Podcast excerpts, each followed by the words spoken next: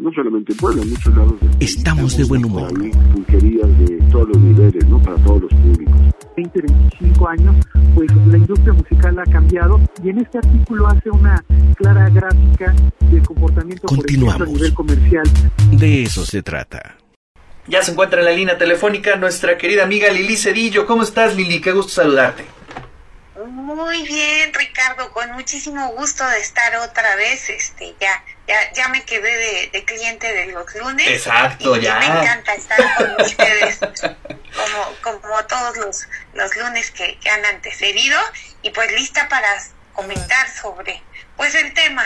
No, Así no es. podemos cambiar de tema, es, es el tema de hoy y pues seguramente lo va a hacer de varias semanas más. Así es, sí, sí, efectivamente. Y creo que es importante pues eh, eh, que analicemos y expliquemos a la gente muchas de las cosas que a veces vemos en las notas o vemos a nivel eh, periodístico y de pronto no tenemos como los referentes para entenderlo en su total dimensión.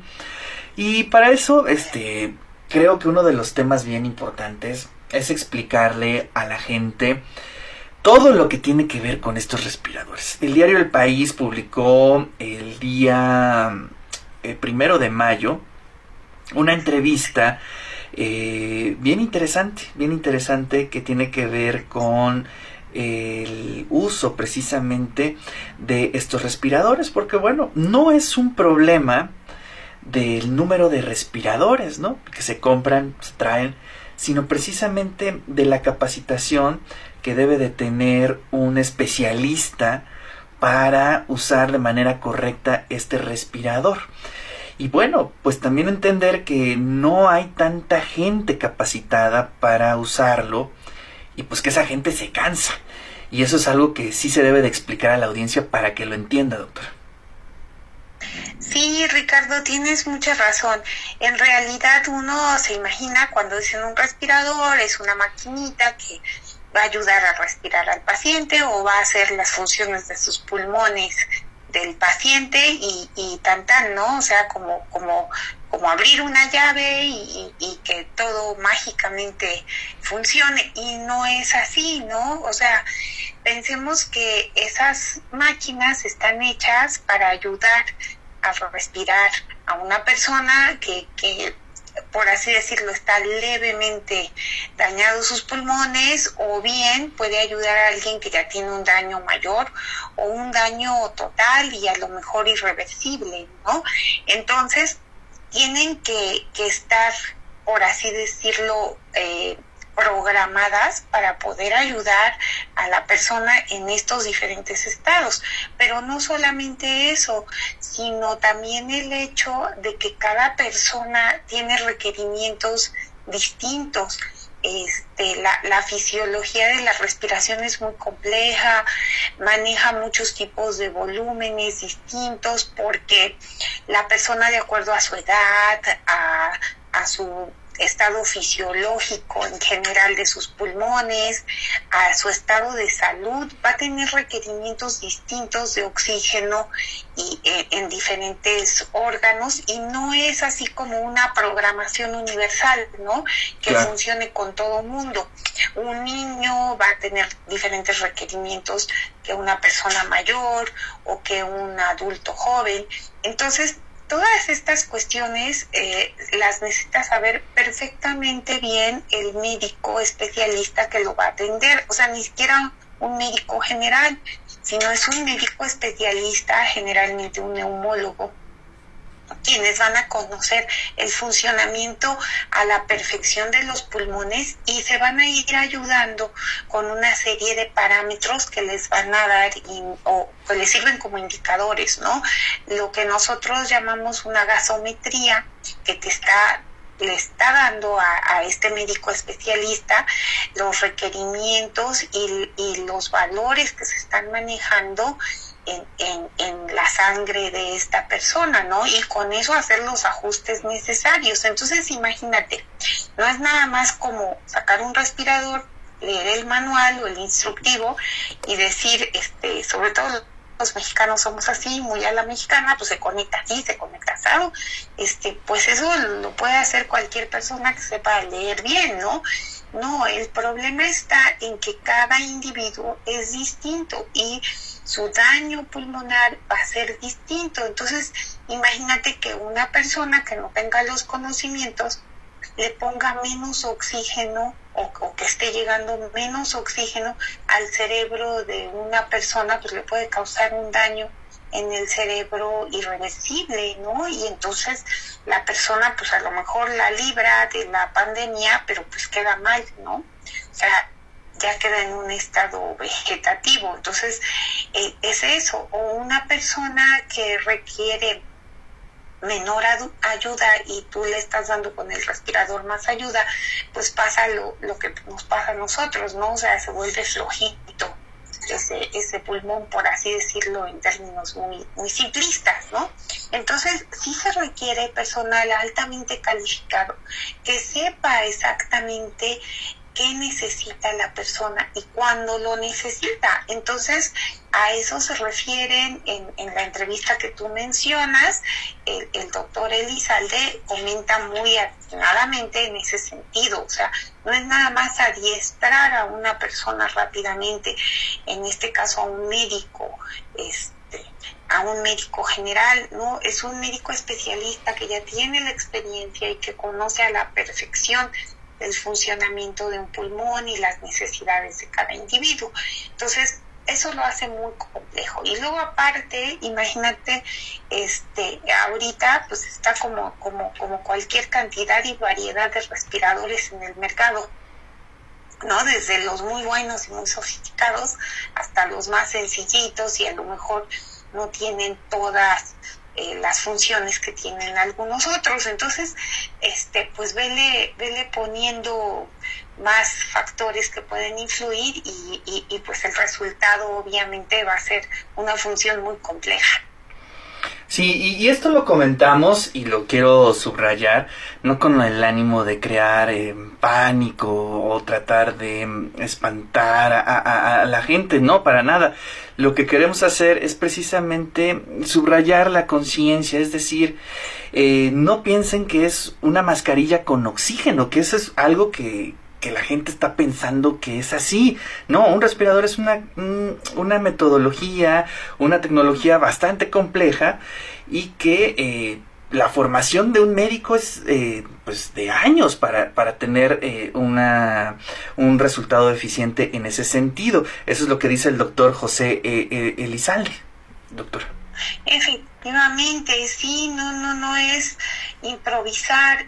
a, a lo mejor es que sean un grupo de médicos que supervisados por un neumólogo de experiencia, pues lo puedan auxiliar en un determinado momento, pero siempre tiene que haber una persona con la preparación y con la experiencia para ser el, el que está al frente, ¿no? El que, el que está dando las indicaciones de qué se tiene que hacer y cómo se tiene que hacer, ¿no? O sea, es una responsabilidad muy grande que tiene que recaer en un profesional de la medicina que lleva años de formar, de estarse formando y de experiencia en la, en la práctica clínica. Entonces eso es, es difícil de conseguir, o sea, no, no es tan fácil como sacar una convocatoria y que y que lleguen cientos de personas a, solicitar el trabajo, ¿no? O sea, es algo, algo complejo, ¿no? Entonces también, pues nosotros debemos de comprender y de ahí la,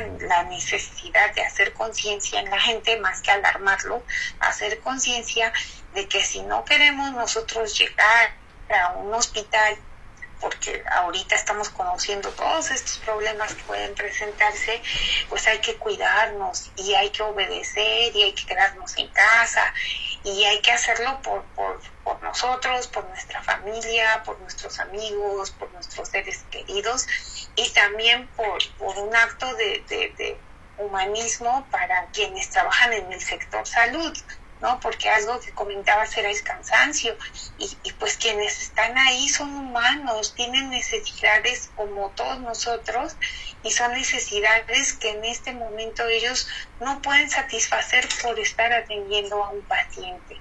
¿no? Entonces sí, sí debemos tener conciencia de ello y, y pues cada vez que nos gane la tentación de salir a cualquier cosa sin que sea indispensable y sin que sea motivo de, de, algo urgente, pues lo pensemos dos veces y mejor nos quedemos en casita. Así es, ese es el objetivo de eh, platicar un poco acerca de esta entrevista que la verdad yo eh, cuando la leí eh, me quedé frío de ver esta situación porque no, algo que también me gustaría charlar con contigo Lili es que bueno los médicos son completamente humanos el estrés que están sintiendo en este momento es tremendo y a partir de ese momento de estrés y de ese cansancio, pues obviamente los porcentajes van eh, desgraciadamente en picada, es decir, se van a dar resultados mm, negativos en ese aspecto. Efectivamente, porque mira, le vamos a ir sumando factores. El factor ya no tener espacio suficiente, ya no poderle brindar a cada paciente la atención que se debe, ¿no? Porque lo que decíamos ahorita, hay de respiradores a respiradores y, y, y, pues todos quisiéramos que le tocaran a un ser querido los mejores, ¿verdad? Así como los mejores médicos. Pero aun cuando sea el mejor médico, acuérdate que hay un dicho que dice, yo soy muy dicharachera, ¿no? Al mejor cazador se le va la liebre y se le va a ir la liebre cuando esté cansado. O sea, no, no es porque no sea buen cazador, es, es porque es humano cansarse. Y cuando uno se cansa sin querer, ya no tiene uno la atención que debiera y se pueden ir pequeñitos detallitos y errores que en medicina cuestan mucho, ¿no? O sea, salen muy caros, ¿no? Este, puede ser a lo mejor más días de estancia en el, en el hospital o pueden ser fatales incluso. Entonces, sí es importante si recordemos que las jornadas de un médico son extenuantes y, las jornadas de los residentes, por ejemplo, y de los internos, o sea, sus guardias son realmente inhumanas, o sea, cualquiera de nosotros acabaríamos en la primera guardia diciendo, no, yo, esto no es para mí, ¿no? O sea, después de de 30 horas casi que se la pasan seguidas sin descanso, pues, pues el cuerpo pide, pide dormir, aunque sea cinco minutos. Claro. Y, hay, y con ese grado de cansancio, por más que tú te quieras concentrar, pues no lo vas a hacer al 100%, ¿no? Los reflejos no son los mismos eh, y uno, pues a, a eso súmale que no están comiendo bien y, pues el cerebro requiere glucosa. Y, simplemente el estrés. que, durmamos. Claro. Sí, bueno, ahí lo cuenta muy bien el, el, doctor, que son jornadas en donde no te da chance ni de ir al baño, ni de distraerte, ahí él dice, ni de echarte tu cigarrito, nada, prácticamente nada. Nada nada, nada, ni de comer. O sea, nosotros hemos escuchado las historias de médicos, enfermeras que este que, que tienen que mejor usar pañal porque no no pueden ir al baño, o sea, no porque además imagínate para vestirlos. O sea, nosotros, por ejemplo, aquí en el laboratorio, los, los compañeros que entran al laboratorio o que están tomando las muestras, se visten y, y, pues no pueden ir al baño mientras están vestidos, ¿no? Y ahorita, si tú quieres ir al baño, te tienes que desvestir y esa ropa ya no te sirve.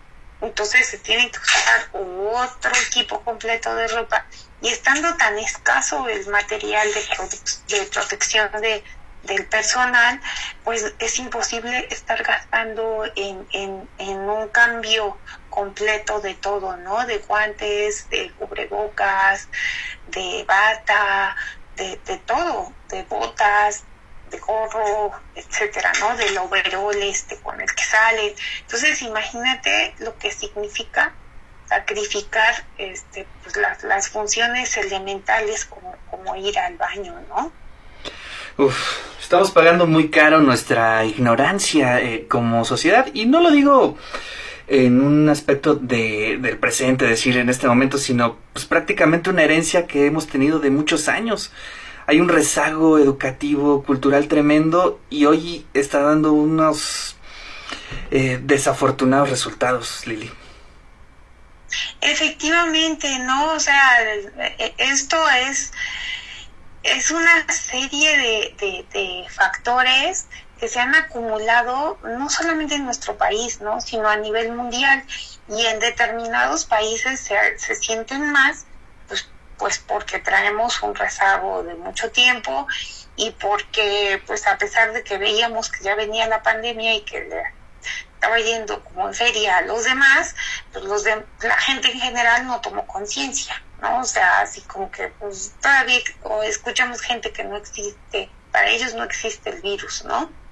O gente que se la pasa discutiendo y caen en el juego de, otros intereses de que cómo se originó el virus y que lo hicieron los chinos y sí, fue por cuestiones de orden político y económico y no sé qué, pero sea lo que sea, lo tenemos y lo tenemos que enfrentar y tenemos que ser conscientes. Entonces, toda esa parte de verdad está jugando un papel importantísimo en la conciencia de las personas.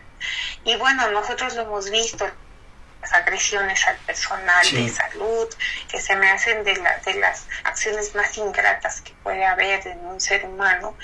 Este, y, y luego cuestiones también que, que nosotros lo, lo vemos en, en, nuestro medio de no apreciar lo que se está haciendo, ¿no? Y, y, es lógico ante el dolor humano, pues pensar que, que un personal del sector salud le hizo daño a un ser querido y lo mató, y eso no es cierto, o sea, no, yo creo que no hay eh, personal médico que a propósito quiera matar a una persona, o sea, para nada, escoger la carrera de médico o enfermera es porque amas al prójimo. Y, y, yo recuerdo mucho porque siempre al inicio de mis clases con mis alumnos de medicina, siempre les pregunto este, qué, es lo que más le gusta de su carrera y, te lo juro, eh, más del 90% dicen ayudar al prójimo. O sea, entonces son, son gente que llegaron ahí con vocación de servicio, o sea, es de verdad, de verdad, de, gratísimo que alguien pueda pensar que un médico a propósito le está haciendo daño a alguien. No, porque para empezar no hubiera aguantado los cinco años. Todo el largo proceso, ¿no? Dos años. Sí, el internado, el servicio social y todo lo demás que ha venido, ¿no? O sea, es una gente que ha sacrificado mucho, en el caso de los médicos, en el caso de las enfermeras, para, para ayudar a alguien. Entonces, eso es lo que yo, yo quiero que hoy de mi participación y de mi humilde opinión, pues nos quedamos con ello. Hay que valorarlos, sí, de verdad. Así es, Lili. Creo que ese es eh, el llamado que podemos hacer urgente desde aquí, desde la frecuencia universitaria. En verdad no puedo imaginarme el estrés de nuestros médicos, de las doctoras, de los enfermeros, de las enfermeras, bueno, de todos los que trabajan en el ámbito hospitalario, es decir, el estrés de estar trabajando en junto a, al COVID, ¿no? De convivir con este virus. Pero imagínate un médico, una doctora que eh, tenga todavía este tipo de amenazas y agresiones como si no tuviera mucho con todo el trabajo que hay, ¿no? Efectivamente, ¿no? Yo, yo creo que, que ellos están haciendo ahorita lo que ni un familiar del paciente hace, de verdad, ¿eh? Porque así pasa, ¿no? En estos casos, pues de no ser la mamá o un ser muy querido, pues eso sí le entran aunque le tengan miedo, ¿no? Este, pues sí me da miedo contagiarme, pero, pero pues le entro porque es mi hijo, ¿no? Porque es un, un ser querido muy cercano pero pues ellos no son de tu familia y lo están haciendo y están arriesgando su seguridad y están arriesgando la vida de ellos y la de sus seres queridos, ¿no? Porque los médicos, las enfermeras, la persona que hace el aseo en los hospitales tiene una familia y ellos están arriesgando a sus propias familias por cuidar de alguien que, que ni conocían, ¿no? O sea, ni sabían quién era, pero con el solo hecho de ser un ser humano le están brindando toda esa atención. Wow, pues qué escenario, Lili. Y bueno, pues seguiremos insistiendo desde aquí, eh, desde Radio Web, y te agradezco mucho tu tiempo. Creo que es este, bien importante que cada lunes estés con nosotros para que nos vayas explicando con más detenimiento desde tu conocimiento. Tú eres un especialista y eso lo apreciamos mucho aquí, Lili. Gracias, Ricardo. No tienes que agradecer. Para mí es un placer estar con ustedes y contribuir un poquito en la información de la gente.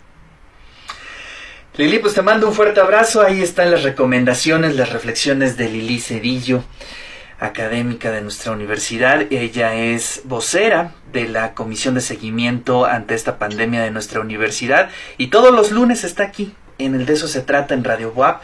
También más tarde lo pueden consultar si usted no lo escuchó completo en este momento. En la noche ya lo puede eh, eh, leer y también escuchar con detenimiento en nuestra página radiowap.com y también en nuestro espacio en Spotify. Ahí este, nos podemos contactar y le podemos hacer llegar toda esta información. Saludos a todos los que nos están eh, mandando mensajes en el Facebook. La maestra Sonia, como siempre, muchas gracias. Mayito Frutti, saludos Ricardo, muchas gracias. Mayito Federico Chileán, maestro Chileán, ¿cómo está? Un gusto saludarlo. Angélica María, Luis Manuel Rivera, Jesse Jiménez, muchas gracias en verdad por estar al pendiente de la frecuencia universitaria.